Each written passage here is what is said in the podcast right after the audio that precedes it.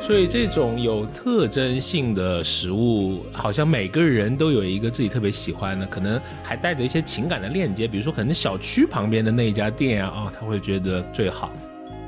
所以我们说，这个食物是具有象征性的这个媒介物嘛，连接了这个亲缘跟地缘之间的转换。哎，大家好，欢迎来到最新一期的消费新知，我是 Neil。大家好，我是 Rene。哎，早餐啊，在我们中国饮食文化里面的地位不可撼动。正所谓一日之计在于晨，那早上一醒来，面对的首要问题就是吃啊。所以呢，早餐在我们很多中国人的眼里面算得上是头等大事。所以呢。非常开心啊！时隔一年，我们再次聊这个早餐的消费。这一期的特别节目呢，也是我们跟听友啊一起共创，来自我们传统的消费故事系列。那本期呢，就让我们一起再去领略美妙的早餐消费啊！如果想跟我们有更多的交流和沟通，欢迎加入我们的听友群。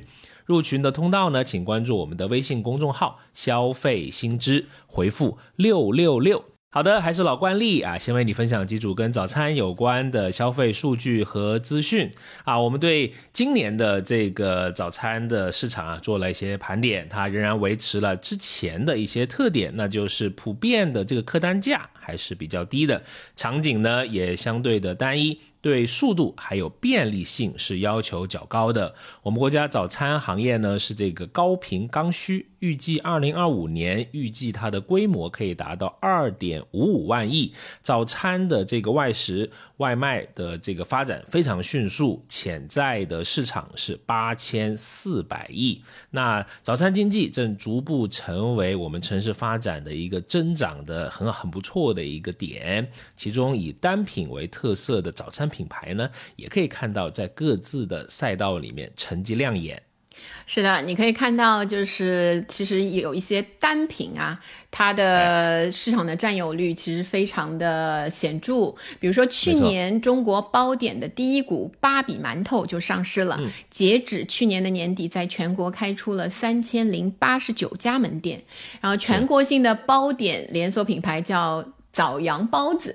在二零一九年，门店数超过了三千家。尽管今年上半年受华东地区疫情的影响比较明显，但二零二二年前三季度，公司仍然实现了营业收入是十一点零一亿元，同比增长了百分之十三左右。是的，我们也看到这个汤包界的这个品牌啊，老台门啊，过去我也经常消费啊，也突破了两千的门店。而华南的这个三金汤包呢，啊，加上这个副牌啊，居然还有副牌，已经超过了。三千家店不得了，那另外还有像北京的凤起游龙啊，这个济南的包子客也都开出了三百家左右的连锁门店。对，实际上从这个市场的变化可以看出来啊，虽然是这个离上一次我们做这个节目只有一年多的时间，但是整个的市场有一些变化，我们个人的这些早餐的习惯啊，早餐的这个内容啊，也开始有了一点点的不一样，对吧？来，先请这个倪勇老师说一下，今年自己的早餐有一些什么样的新变化呢？是。又度过了三百多个美好的日子啊！这个厨房的新知又学会了一些啊，学会了几道简单的早餐啊，觉得这个家里面的料理机啊，其实还是可以的啊，不像有些人说的，对，一万多的那个，什么就是什么机加上什么鸡搞在一起，没有必要。我觉得还是蛮有必要的啊。我特别是啊，我觉得有一道是我这个呃魂牵梦绕，这个非常好，叫做。牛油果香蕉牛奶，哎呀，每天晚上睡觉前就想，第二天起来的时候能来上这一杯这个该有多好啊！就睡得很香啊，非常好，这个绝妙的这种饮品。啊，当然了，因为本人啊，小弟这个厨房的知识还在学习啊，在攀升中啊，也搞坏了一个不粘锅啊，所以 那个啊，奉劝大家，突然从你有老师变成了你有小弟，就因为 不粘锅坏了。嗯，奉劝大家不粘锅啊，煎完那个蛋呐，真的不要马上就冲水哦，真的，这个冷啊，这个冷热啊，急速的交替。很容易坏，我就搞坏了一个还不便宜的锅 啊！当然了，我也感受到了这个我们现在流行讲叫这个即时零售的这个魅力。啊，就是呃，写这些外卖平台嘛，现在非常方便嘛。就我有个习惯是晚上的时候，我就在这个呃平台，我就订好这些食材了，或者打好这个早餐的外卖了。早上一起床，你就能在门口挂钩里面，你就能领到这个新鲜的食材或者可口的早餐。但有时候你知道年年纪大了，对吧？我们到了那个啊衰老的年纪了，对吧？我们之前讲过，过了三十五岁就得衰老了嘛。所以呢，有时候也会忘，所以早上起来就赶紧点。你会发现，通常是二十到三十分钟左右，哎，这个外卖就能送上门，也不耽误事儿。我觉得这个呃挺好，主要可能也是因为年纪大了，所以起的也早，六点多就起了，不耽误事儿啊。另外，主要就是家里唯一的不粘锅也给你弄坏了，是吧？那段时间是的，嗯 啊，你呢？你有什么？呃，就是今年的话，当然。就是上海居住在上海的这个作为一个 居民，对吧？也经历了一段那个居家的日子，所以就是外在的环境有了一些变化，但是对早餐的这个热爱真的是有增无减。就是人家说中国的食物体系的这个辉煌成就，在人类的创造史上是罕见的。然后，呃，所谓“民以食为天”嘛，本来也是一种从贫苦社会里面来的一个适应性的文化，所以我们也适应了这个整个环境的这个变化，然后有了一些自己的这个生存的策略。当然，整体来说，外出早餐就外食的这个机会就变得更少了，所以几乎好像没有什么在外面吃早餐的机会，都是在家里。解决这个早餐的，但是在家里的早餐就变得更加丰富了。然后有一个就是预制菜啊，预制菜这些东西呢，也进入了早餐都踩上，对吧？对对对，也是对早餐赛道进来了。所以我经常去买的这个到家平台上面有更多的这个快手早餐。就像什么预制的这种三鲜豆皮啊、粢饭糕啊、肠粉啊，就这些本来感觉好像比较复杂一点的，现在哎，就是很方便，早上就十几分钟就能吃了。三鲜豆皮感觉好像蛮好吃的，我我有点被种草啊，我待会儿搜一下。是，还而且价钱上也还 OK，我觉得其实比你外面买还便宜一点，就如果去外面的夜市啊那一些买的话，然后那个。另外就是让这些，比如说，嗯，帮助这个预制菜啊，在家里烹调的，就是本人斥巨资在双十一的时候购买了空气炸锅。哎，你有？我买了空气炸锅。知道了。隔壁的你有好多遍。对对对，你有听到都馋哭了，哎，真是。没有没有没 有，我们家的烤箱啊太大，还挺香，对吧？是是是。啊，空气炸锅用来干什么？嗯，对，因为有了这个设备之后，就是真的如虎添翼。虽然虽然本来也不是虎，对吧？就像仅土豆这一颗，你就能烹调出。烤红薯，什么烤紫薯、烤蜜薯、烤薯片，就是各种各样的。属 于土豆科啊，这是什么分类啊？这一类吧，就是那个，就是反正啊，大大约对薯类，大大丰富了我的这个早餐的生活。然后就是尤其这个空气炸锅啊，早上如果烧的时候，我发现这个空气炸锅的意义还是，就本来家里人好像早餐是嗯不，就是大家各吃各的，就是因为大家起床的。时间不一样，然后所以很少大家在一起吃早饭。然后现在啊，因为空气炸锅，忙碌的一家人可以坐在一起吃早饭了，因为他要一起就是出锅的时候一起吃啊之类的嘛。然后整个的烹调步骤其实又挺简化的，对做的人来说没有什么负担，不会也不会分散这种呃很多的这个注意力。这有点像那个春节的时候为什么要吃饺子。就是以前的人分析，可以围坐，对不对？围可以围在一起上桌一起做，然后又不至于太复杂。做的人要投入大量的这个精力啊之类的。挺好的。的然后我我家的那个炸呃就是空气炸锅放在窗口，嗯有时候开窗的时候啊，那我那个香气会飘到外面，你就会发现啊，就是小区的邻居。在杭州都闻到了 这个香气浓烈呀小区的邻啊居散步走到楼下的时候，就会停下脚步啊，这个时候你就觉得哇，我就是小区早餐之谁家的姑光，对吧娘？这么优秀啊？一大早在炸薯条啊，是是是，是吧？所以还是有一点乐趣的，我感觉有一点变化，有一点乐趣。可以然后就是不断的折腾吧，把早餐做得更好吃。确实像你说的一样，想到有一顿好吃的早餐，整个人起床都会有劲儿一些。哦，真的。真的，我我经常是这样安慰自己说：“赶紧睡吧，明天又能吃好吃的了。是是是，确实啊。”我们就呃今天就聊一下这个早餐的一些具体的点啊。我们呃看到就是早餐有一个很好玩的，就是你可以吃很贵，对吧？早茶呀，什么什么 brunch 啊，上不见顶很贵，哎，上不见顶啊，很高级啊，或者说有时候呢，哎，也可以很便宜。对吧？所以说我们早说早餐不分贵贱。那我们看到早餐普遍的消费还是在十元以下，可能还是一个主流。那即使是像类似些洋快餐，什么肯德基啊、麦当劳啊，他们也会经常推出。我记得印象里面什么六元超值早餐。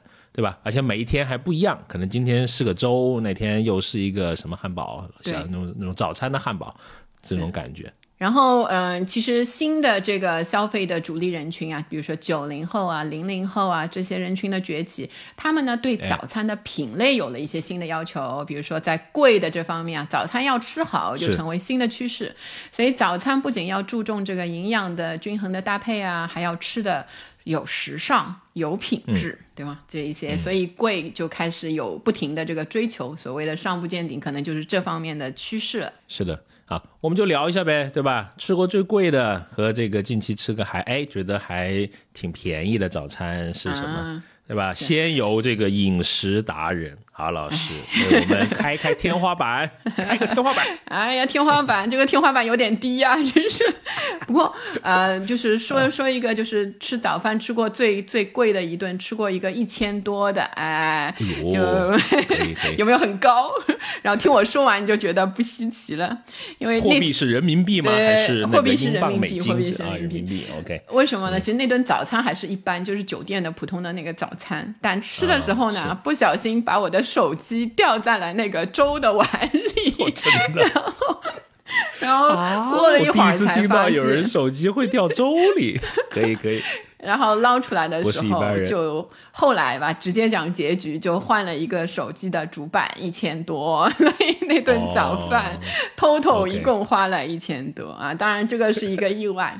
然后如果纯粹以食物来说啊，就以前嗯。因为近几年好像也在家里吃比较多，没有什么天花 板型的。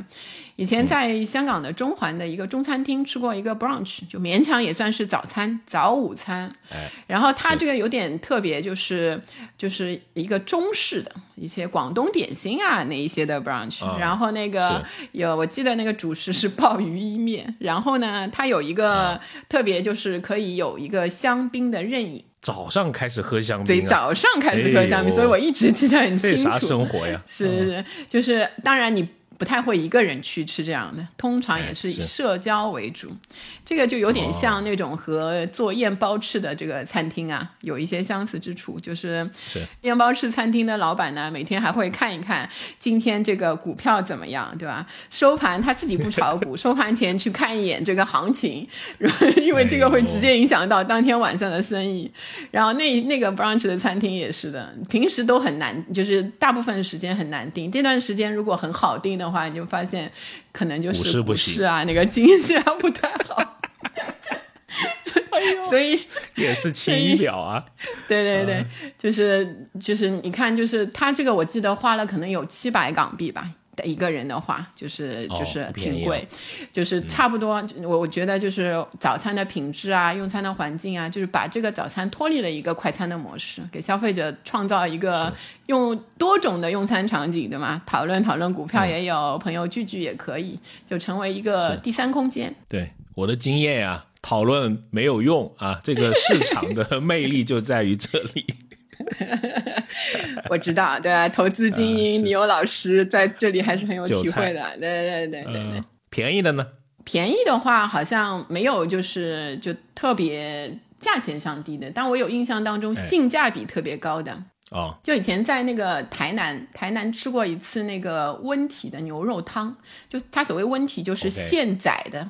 我们直接去了一个屠宰场附近的一个餐厅，哇，早上 这个早餐有多早呢？就是早上四点从市区出发的，到那边四点有点刑侦学的味道，你讲出了呃，四点去屠宰场，就非常新鲜，就把牛肉直接片好，然后它有三种汤汤底嘛，清炖的、大骨的和中药的，然后现杀牛肉薄片，直接放在碗里，把那个烫的那个汤淋上去吃。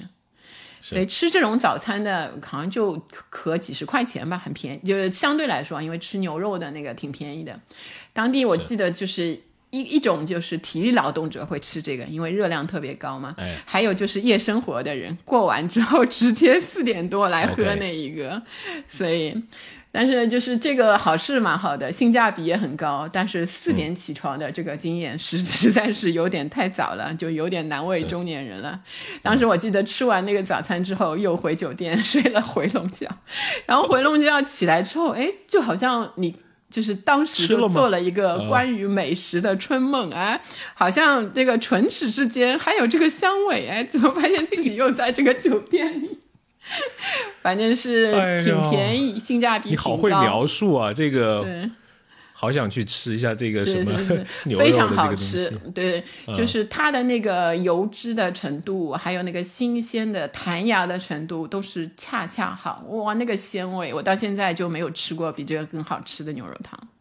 是的，我都不想聊了，好像我分享的跟你一比就 算不上。来说说您的。对对对，有个比较嘛，对吧？才能衬托你的这个天花板。不不不，各有所长，来说一说。我们只能打感情牌了，嗯，对吧？贵的也是早茶了。我看到很多听友的这个给我们的反馈，确实早茶好像可以吃的，呃，挺贵的，对吧？至至少几百块钱打底吧。是是。但是我有一个习惯。啊，我觉得还挺有意思的，就是其实我们老家也有这个过年吃早茶的这么一个习惯。平时它也是一种人民呃平时市井生活里面经常也去吃了，就是我就呃呃只有过年才回去嘛，大部分时候。那我有一个我每年只见一面的一个朋友，老朋友，呃，可能认识都超过二十年了，可能从我高三左右开始，我们我就我就我就认认识他，我每年就见一面。然后呢，就会约到同一个的这种呃酒店的这个吃早茶，然后叙旧，然后会聊一整年的事情。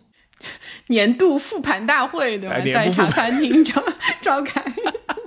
幸好他不炒股票，非常好，呃，非常过瘾，就是那种感觉啊。就有时候我回家，我就好期待那一天的呃到来。就虽然一年没见，但是见到他，你会觉得哇，好亲切。这个我们可以聊好多东西，然后会看到这个餐厅的员工也是非常固定的。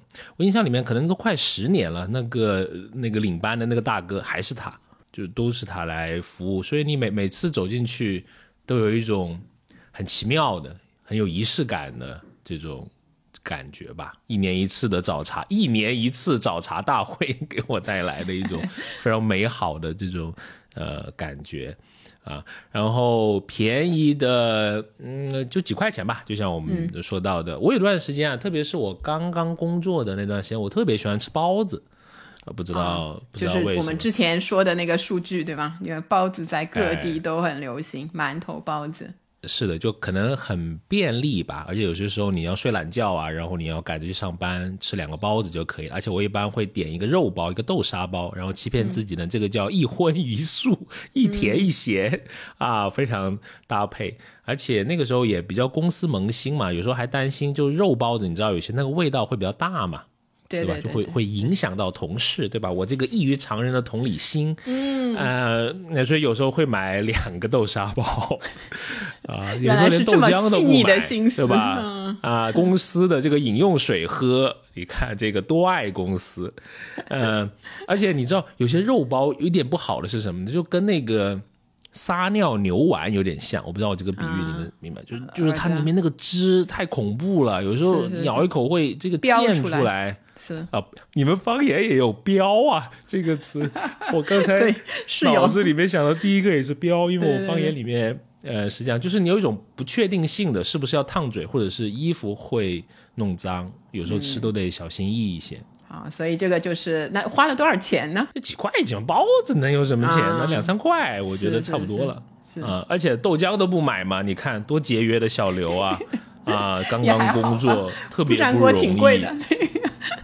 因为有时候一想，一包豆浆都跟一个包子是一样的钱，对对，好像不如多买一个包子，可能吃饱一点。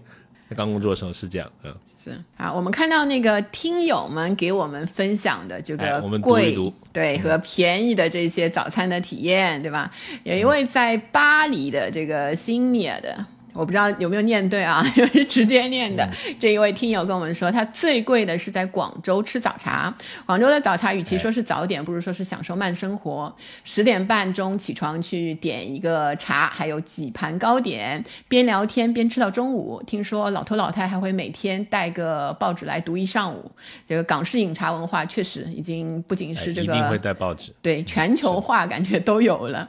然后它最便宜的呢，就是冲一碗牛奶麦片。上课上班没时间享受，不饿死就行，就是最低的这个需求满足就可以了。是，哎，在国外好像真的蛮喜欢这个牛奶麦片，搞一下，就跟我吃包子那个感觉差不多。对对对对对，方便。好，我们有一个生活在广州的孙哈哈，哎，又看到这位听友，应该上次也有参与。他说他最贵的一次呢。他说：“本人吃早餐比较随便，胃口和预算也比较少，五六十块钱一顿的早餐，那他就说就比较少见了。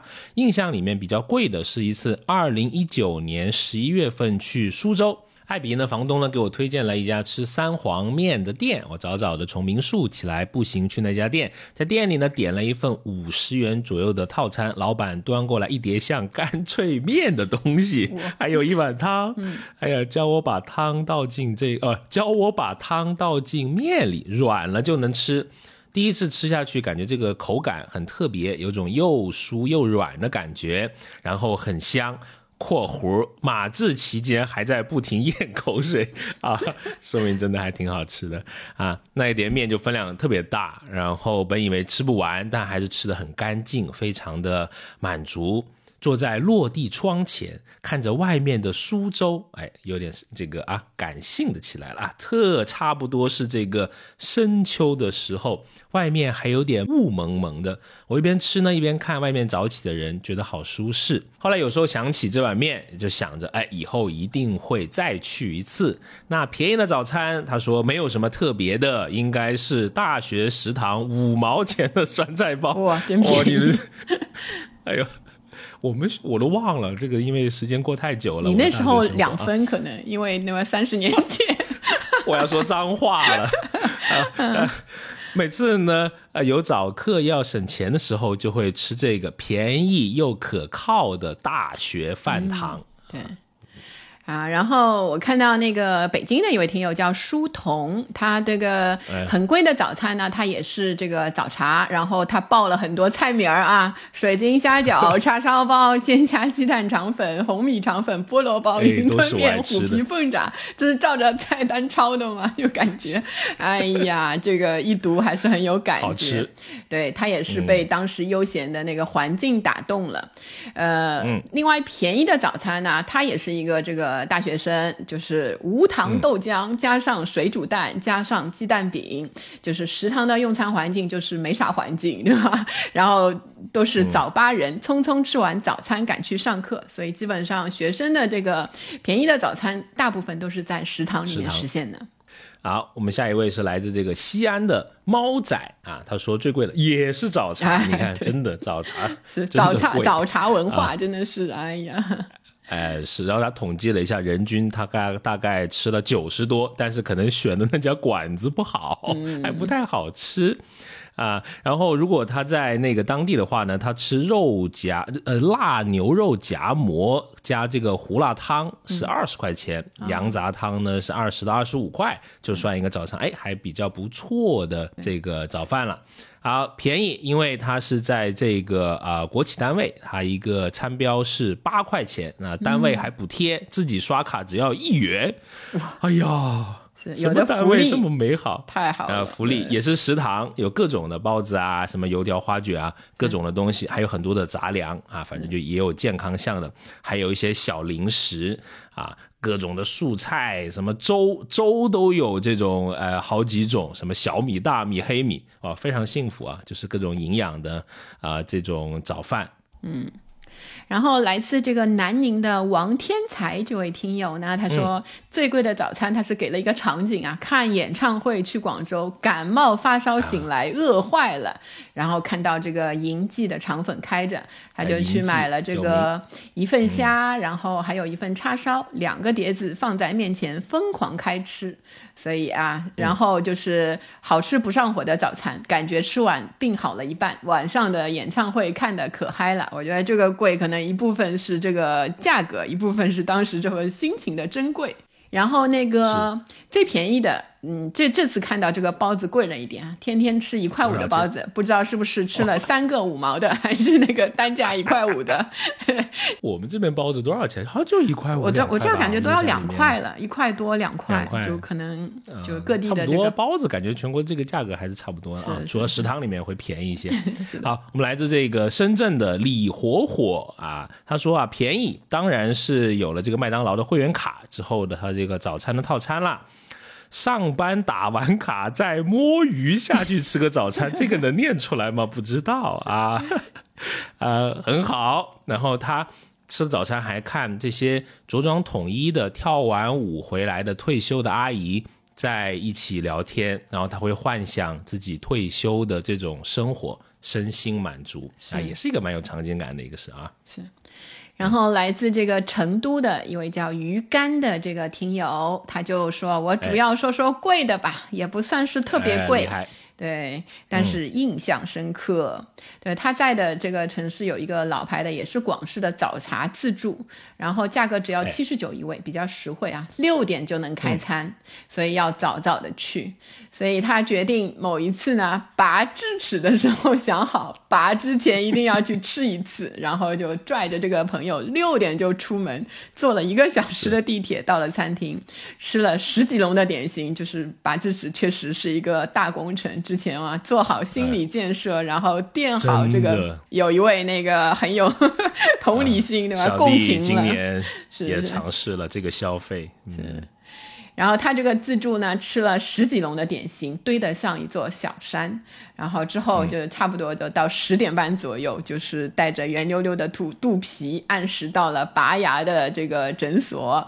然后他说，这个医生是一个不是很老的爷爷啊，一边准备麻醉的东西，一边问他早上吃了啥。他说早茶自助，就看到这个医生一脸震惊说。打麻药的时候可能会吐哦，可能白吃喽。然后他一脸震惊，为什么没有人告诉我拔拔牙就是打麻药可能会吐？所以啊，这个也给我们在早餐很贵的早餐之外分享了一个小常识啊。然后最后当然他给了一个那个结局啊，这个医生还夸了一句：“耶，真的没有吐哦。” 这个老爷挺有趣。好好，下一位是也是来自这个广州啊，他的称呼叫 Prin，可能是这样这样发音吧啊，希望我能读对啊，P R I N Prin，呃，然后他说最贵，作为广州人又是这个早茶啊，但是呢。啊，他也分享了一些这个广州当地的一些文化，就是说，呃，会看到呃有些桌啊是先是家里的老人家先来这个吃早餐吹水，吹水就是说闲聊啊聊天的这个意思，一直吹到十点多，然后家里的这个年轻人再带着小孩来继续吃这个早茶，哇，他这个一代隔一直传一代，对吧？绵绵不绝的意思。呃，是接力棒 啊，蛮有意思的。他说，那最便宜，他是通常吃一个面包，大概是呃八块钱，啊左右。然后他还有一个跟外地早餐的小记点，说早年间去香港打卡那个著名的网红早餐店澳洲牛奶公司，随便点了一个套餐，居然有一杯鸳鸯、两个西多士、一碗通心粉，觉得。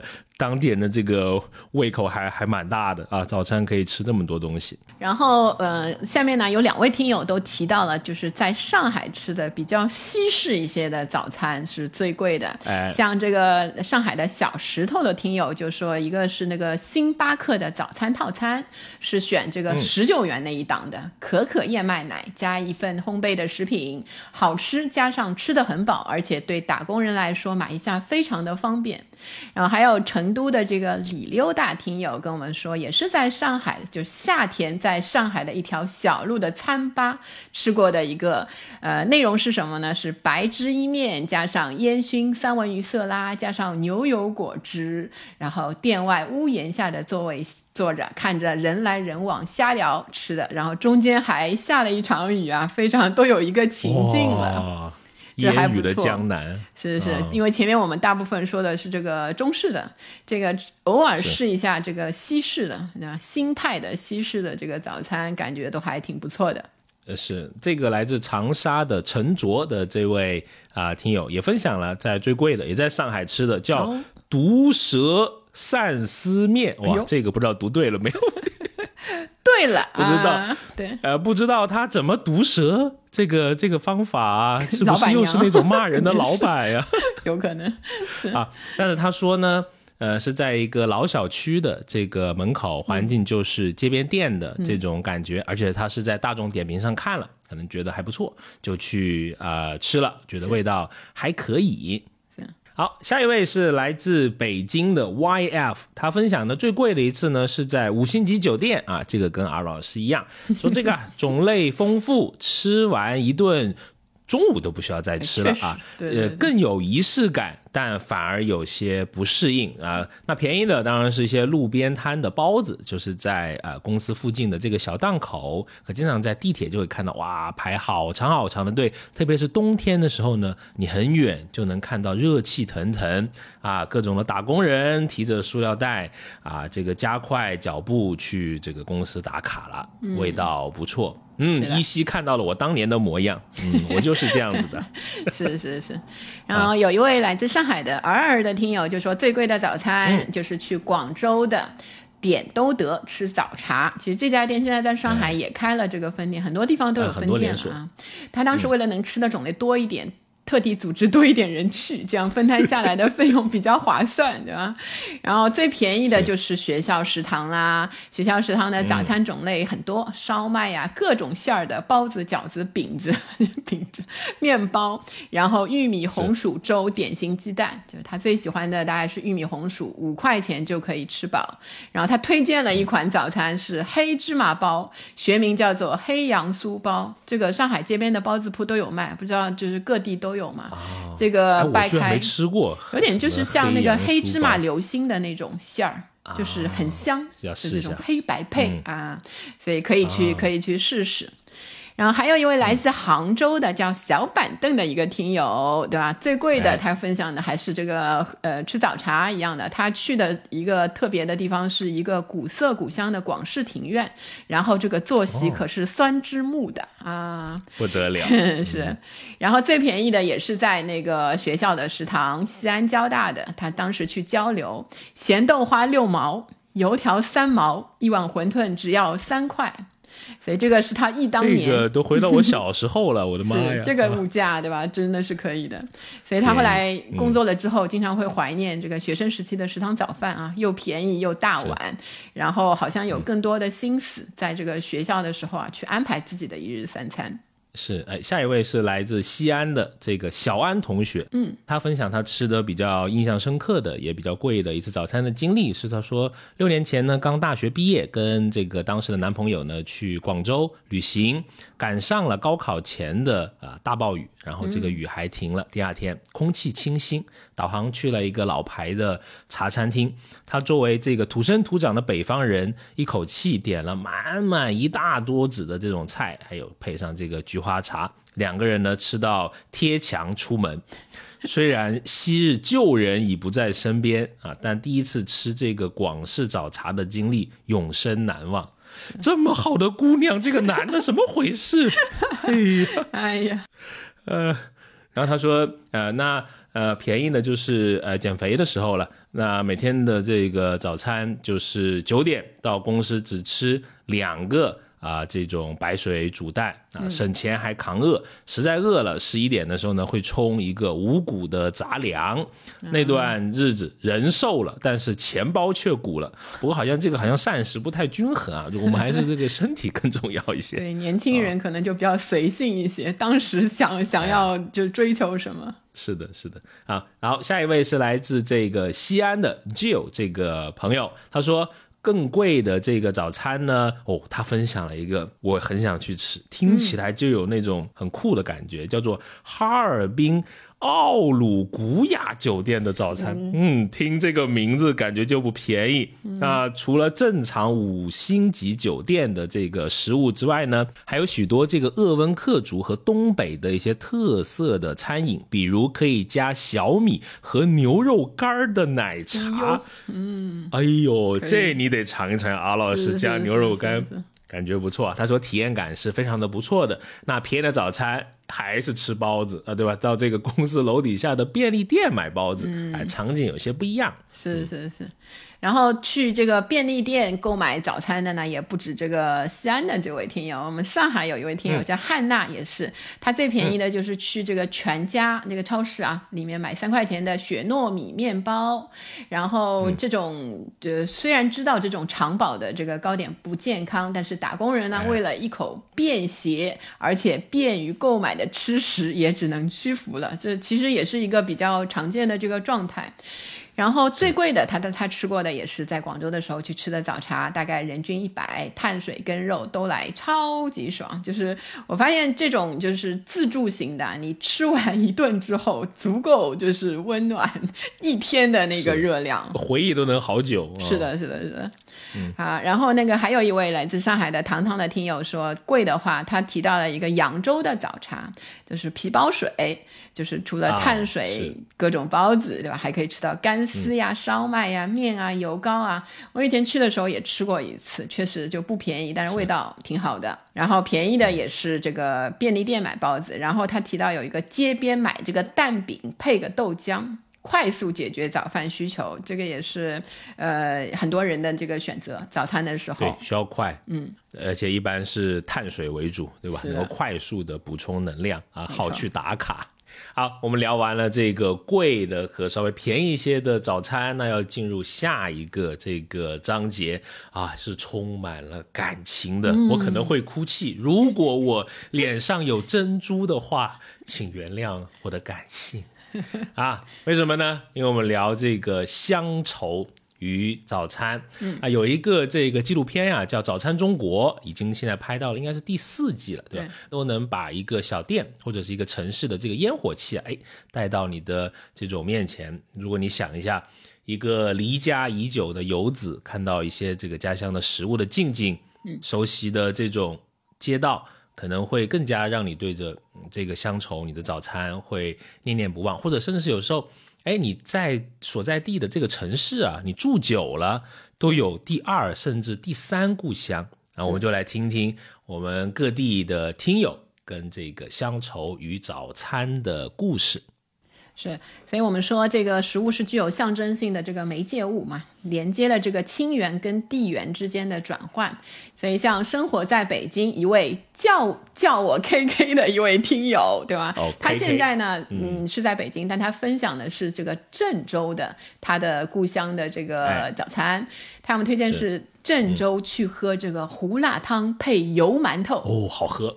让郑州人推荐最好喝的胡辣汤，一定是离家门口最近的逍遥镇。方中山、北五度的都很不错，一定要在店里喝，嗯，千万就不要喝那个素食胡辣汤。然后他说他很贴心啊，还要给没喝过的朋友们描述一下啊，我带他来描述：热热辣辣、胡椒味儿的、黏糊糊的、咸香味儿的，里面放了牛肉、面筋。木耳、黄花菜等等，然后把油馍头泡进去，吸满汤汁，或者配上水煎包啊、肉盒呀、菜盒呀、糖糕呀、葱油饼呀，哇，丧心病狂这么多！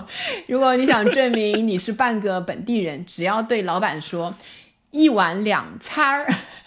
我可能这个音这个不太准啊，怎么说啊？对，有一个儿化音在后面，就能获得一碗咸甜适中的豆腐脑，掺着胡辣汤，喝完一整天都精神抖擞，提神醒脑。在外上学上班的最想就是这一口了。所以在北京呢，他点了很多外卖，都不是家门口那个味儿。哎，是的，也同样生活在北京。我们一个听友叫 April，他说就是这个胡辣汤配油馍头，人家是油馍头啊，呃，不是油馒头啊。我也没吃过油馍头啊，但胡辣汤我是喝过呃不少。他说这个油馍头，他说类似小油条类似的东西，他说似乎是这个河南的特供，他也打一个问号。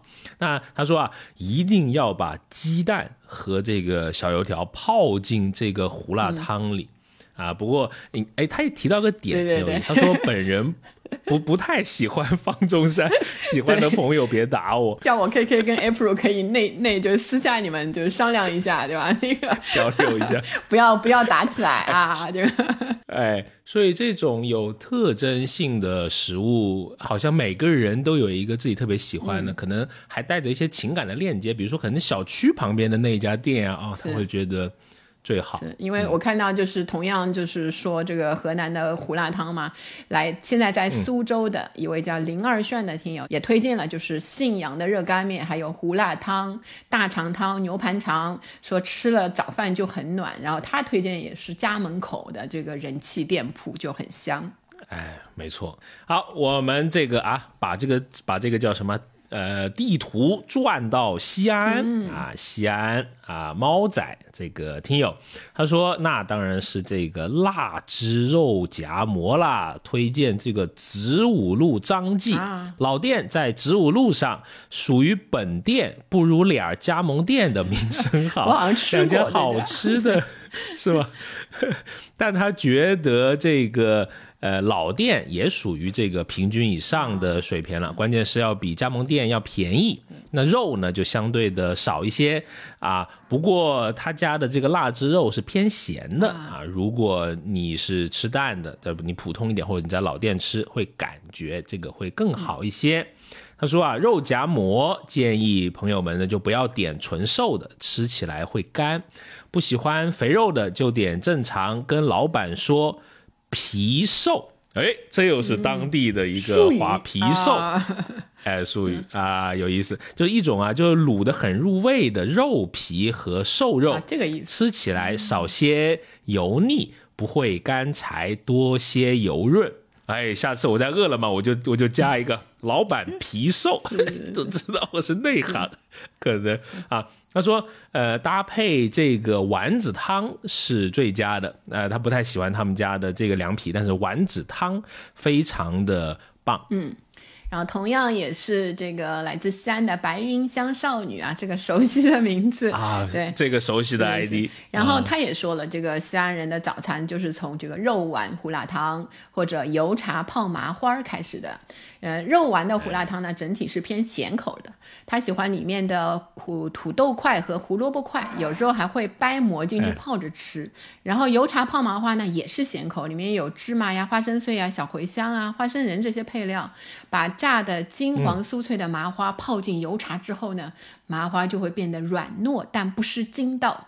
油茶的香味与麻花香甜结合，口感绝佳。就是他也是很有感情的，在回忆这一个。是，哎，我们老家其实也有油茶，哎，不过我印象里面都是我奶奶在过年的时候会弄，而且我们叫打油茶啊，里面也会放一些这种炸的东西进去，啊，所以也是泡在里面吃的是吗？也是，哎，泡的东西，嗯。是的，是的，但好像我不拿来当早餐吃，我想的是一个过年的一个食物。好，那我们接着把这个啊视角来到山西各地啊，现在生活在珠海的，他的名字叫做小猪妞妞啊，妞妞朋友啊，他说啊，呃，这个老家的这个山西临汾呃霍州臊子面，臊子面是不是这样发音啊？我还蛮喜欢吃臊子面的啊，加这个。特制的辣椒酱配上圆白菜凉拌菜，早上呢来一碗碳水炸弹，简直美好到无以言表。啊啊，他他说让我们推荐这个店铺的话，他说我只能说每一家店铺的臊子面都贼拉好吃，贼拉好吃 啊，好有意思这个表述。是的，嗯。啊，然后同样就是来自山西的这个尔尔听友推荐的家乡的经典早餐，就是油条老豆腐小笼包，十元管饱。就北方的老豆腐是有卤的，是咸香口的，炸的酥酥的油条泡在老豆腐的酱汁儿里。如果喜欢辣椒，就淋上店里自制的干辣椒油，油香、豆腐香、卤香、辣椒香，酥软相间。一口，哎呦喂，经典！每天早晨看见 掀开，对对对，小笼包的包子笼那一刻窜出来的热气儿，心都跟着暖和了。就如果找店的话，就不用去找有名的这个店铺啊，街边随意一家都好吃。油条老豆腐小笼包，哎，我记住了，哎，记住。好，我们这个小安同学刚刚说也是来自西安的朋友，他说他老家是山西运城，那当然是豆腐脑，每次呢回老家都要早起去吃一碗啊，他们豆腐脑是咸的啊，是叫。黄花菜打卤，点缀一小勺韭菜花，最爱它淡淡的韭菜花，糯糯的黄豆粒，配着滑滑软软的豆腐脑，在冬天的早上呼噜来上一碗，回味无穷。他推荐的店铺呢，是在他们镇上的十字路口，叫这个四通饭店。从小呢就吃到大啊，就从这个老板掌勺吃到老板的儿子掌勺。对对对。呃，很快就要变成什么？跟我跟我老家有一些那个螺螺蛳粉的店有些像啊，可以传下去的那个店了。传下去，没错，嗯。然后还有现在在杭州生活的那个宋，然后他也是山西人，他推荐的是各种面食，就是他现在在杭州最想吃的就是北方的这种烧麦，不是南方这个加糯米的这种烧麦啊。北方烧麦居然不加糯米啊？对，我不知道哎。哎呀，我这个呃贫乏的想象力。嗯，好好，我们再来到这个山东各地啊。那现在在上海生活的王月亮他说啊，那他家乡的早饭好吃的可就太多了。最推荐的一定是我们当地特有的叫撒汤啊，这个这个名字啊，我也查了一下，是在山东附近啊，所以我们就把规定在山东附近。啊，是一种以鸡骨架鸡肉熬制的这个汤底呢，每次现打一个鸡蛋。用这个滚烫的汤啊冲开，咸口的这个口感，丰富的材料，还可以根据口味加这个香菜啊，这你喜欢我估计。对，我是香菜控，所以这个我还我还挺觉得可以去试试，如果有机会过去的话。是。然后还有比如说这个东北啊，其实也是早餐文化挺发达的。对，像生现在生活在北京的这个佩奇，对吗？他就告诉我们说，东北早餐的精华在早市儿，早早市啊，不能随便加儿化音。秋冬的早晨，天气凉，加了儿化音就是北京话。有没有听过这个段子？中央电视台。好，然后新鲜出锅的大果子和油炸糕，然后金灿灿、油汪汪。从滚热的油锅里捞出来，棒茶粥呢在大桶里温着，粘稠热乎。玉米碴子从内向外绽开，显露出类似爆米花的沟回，冒着腾腾的热气。咬一口油炸糕，喝一口棒茶粥，暖和到心里啊！这位朋友，这可以去那个什么风味人间去做文案了，写的非常的形象啊。是。呃，佩奇医生是一位高材生啊，这个我们在听友群有聊过，很有意思的一位听友啊。好，华北，我们来到华北啊，我们先看这个北京。那生活在北京和杭州两地的阿晨听友，他说小时候呢喜欢油炸麻团，我查了一下，应该是北京那边的这个食物啊，是这个酥脆的外壳。里面呢是热腾腾、甜丝丝的红豆馅儿，咬一口，味蕾和唇齿双重的满足。好，同样也是来自北京的这个阿瑶啊，他说那肯定是家乡的那些菜市场或者十字路口临时性的早餐点卖的什么油条、豆腐脑啊、灌饼啊，是最喜欢的啦。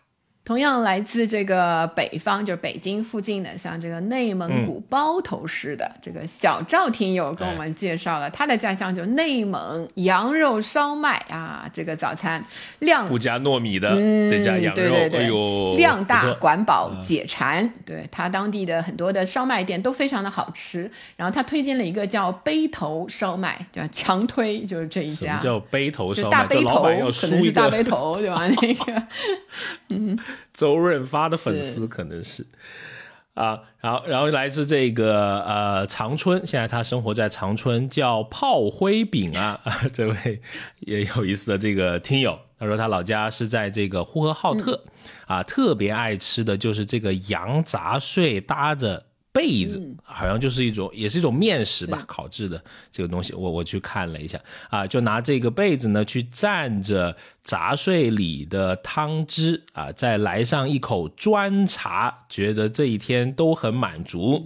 那通史的被子的另一种吃法呢是啊做成辣的啊，也是这个超级爱。啊，推荐小白房辣被子啊，这也是应该是一家就是感觉挺好吃的这个店。再往旁边稍一稍，我们就来到了天津，天津对吧？那个有一位这个拉、拉达的这个听友给我们说，哦，天津真的是可以介绍的太多了。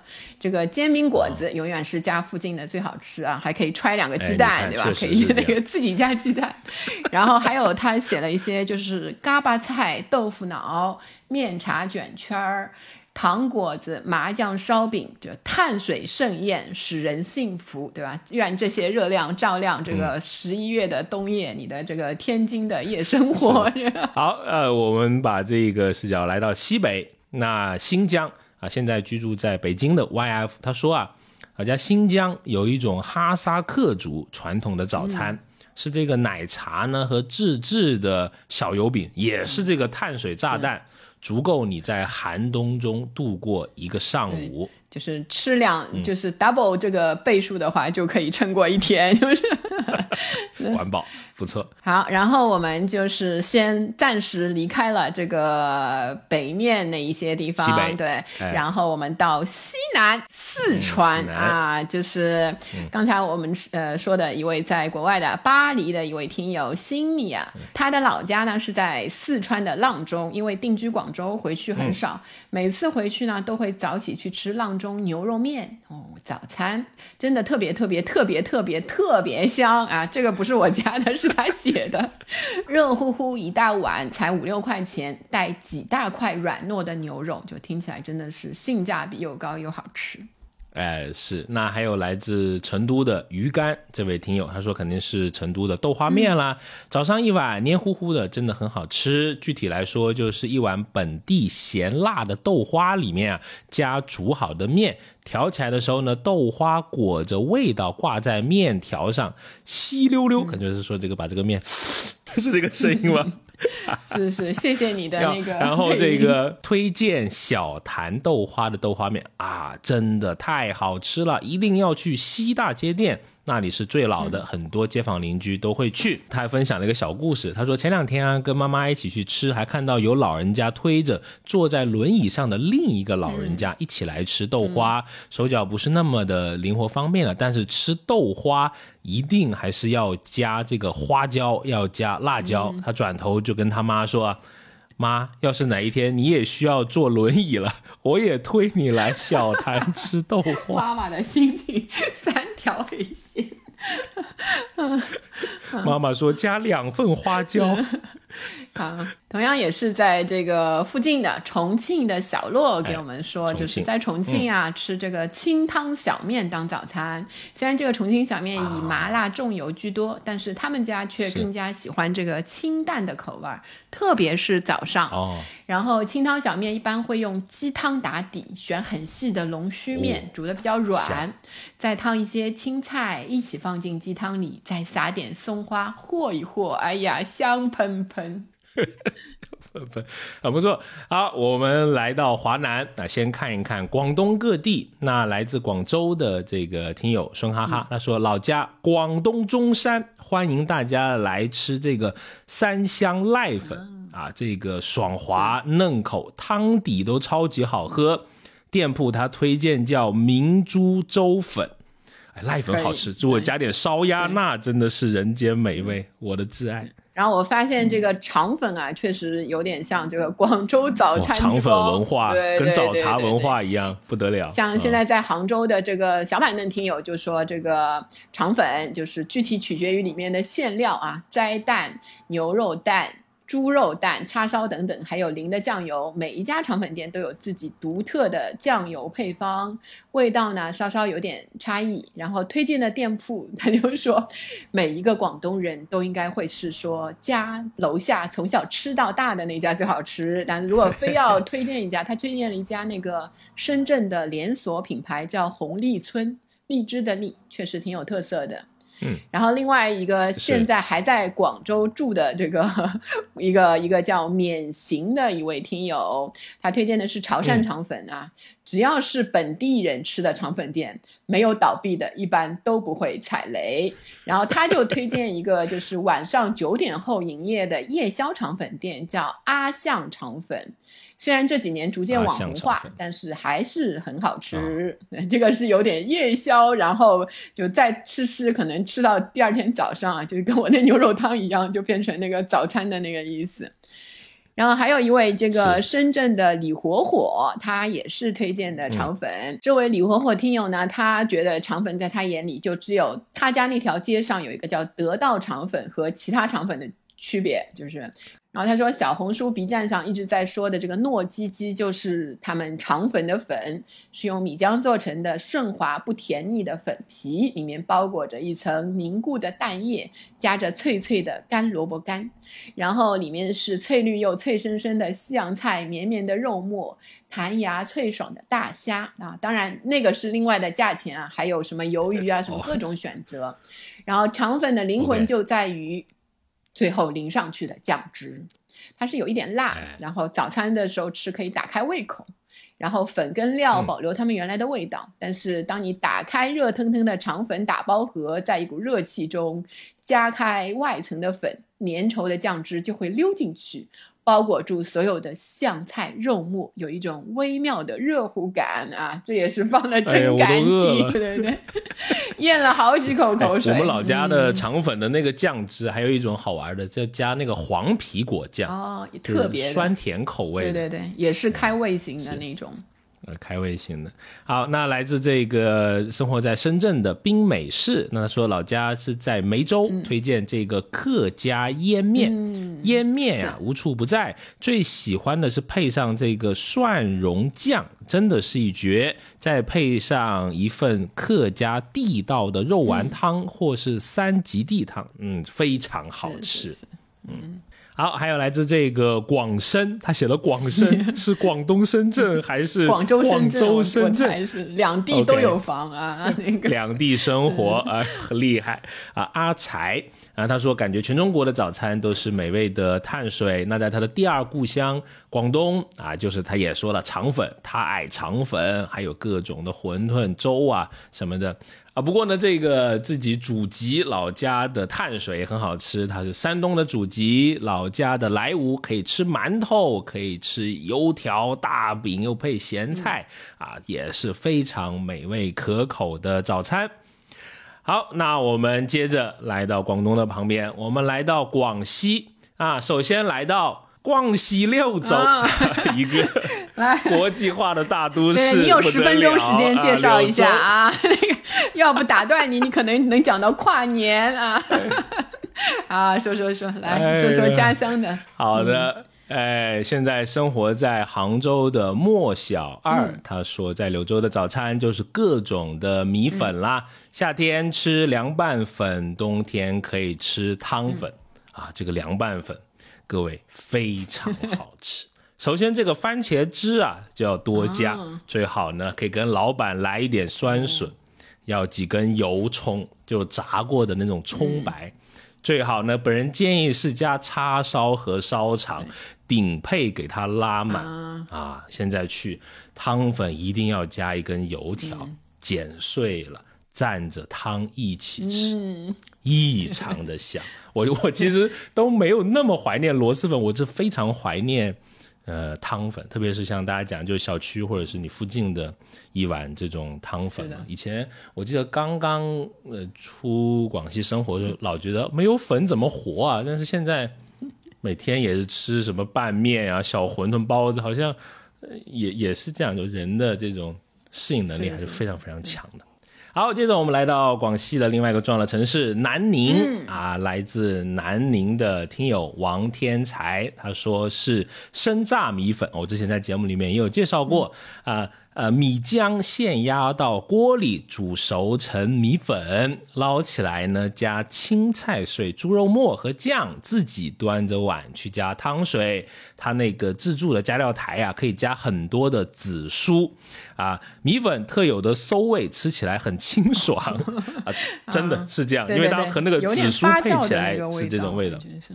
哎，是啊，胃口好的呢，还可以加一根油条泡到汤水里再吃，会吃，跟妞老师一样啊，一年四季都很适合。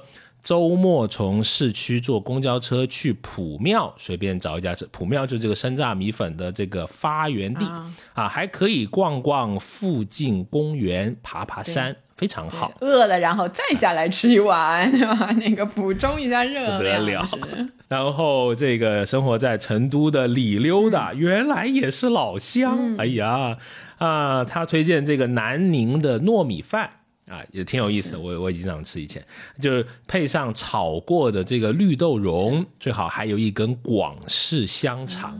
哎呀。非常好吃啊！他推荐梁阿婆二十年糯米饭 啊，虽然他家没有灵魂绿豆蓉，但是觉得很好吃啊。这个店名起的多好，又有名字又有时间做他的备注，显得是一家老店。再过十年要改改成什么三十年糯米饭那种，每十年换一次招牌，然后迎新，挺不错。